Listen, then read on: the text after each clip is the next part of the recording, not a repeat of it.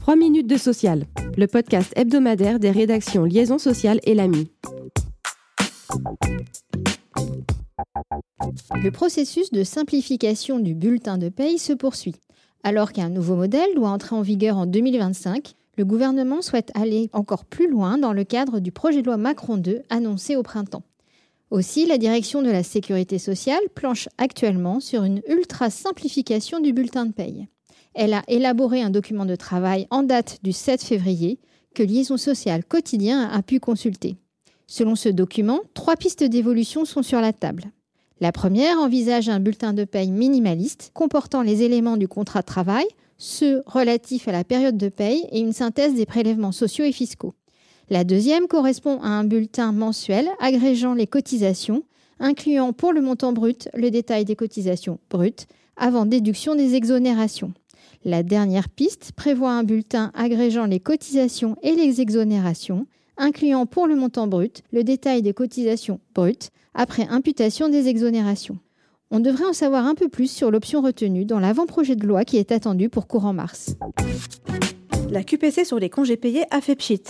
Le 8 février, le Conseil constitutionnel a en effet jugé que les dispositions du Code du travail qui limitent l'acquisition des congés payés durant les absences pour maladie sont bien conformes à la Constitution. Cette décision ne remet toutefois pas en cause les arrêts rendus par la Cour de cassation le 13 septembre dernier. Ces dispositions restent donc contraires aux droits de l'Union européenne. La position du Conseil constitutionnel conforte en revanche le gouvernement dans son projet de mise en conformité du Code du travail. Il envisage en effet, d'une part, de plafonner à quatre semaines par an le nombre de congés pouvant être acquis lors des arrêts de travail pour maladie non professionnelle, et, d'autre part, d'introduire un droit au report des congés payés ainsi acquis limité à 15 mois. Ces aménagements pourraient avoir lieu dans le cadre du nouveau projet de loi d'adaptation aux droits de l'Union européenne en cours d'examen à l'Assemblée nationale.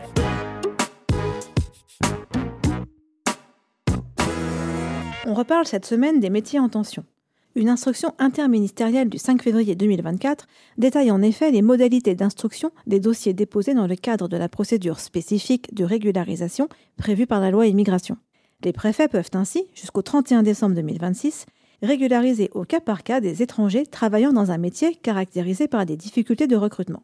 Première condition, le demandeur doit avoir exercé une activité professionnelle salariée figurant sur la liste des métiers et zones géographiques en tension durant au moins 12 mois, consécutifs ou non, au cours des 24 derniers mois, et il doit toujours exercer une telle activité au jour de la décision du préfet. Autre critère, le demandeur doit résider en France depuis au moins 3 ans ininterrompus. Le préfet doit en outre prendre en compte son intégration et vérifier que le bulletin numéro 2 de son casier judiciaire est vierge de toute condamnation, incapacité ou déchéance. La délivrance du titre de séjour s'accompagne de celle de l'autorisation de travail. Celle-ci demeure valable jusqu'à l'expiration du titre de séjour, et ce uniquement pour l'exercice d'un métier figurant sur la liste des métiers en tension.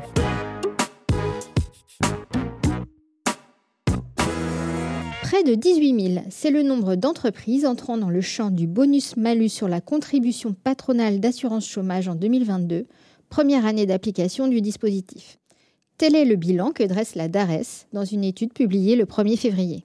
Surtout, constate l'organisme statistique, ces entreprises semblent avoir moins de fins de contrat et recourir en moyenne à des contrats de plus longue durée après la mise en place de la réforme.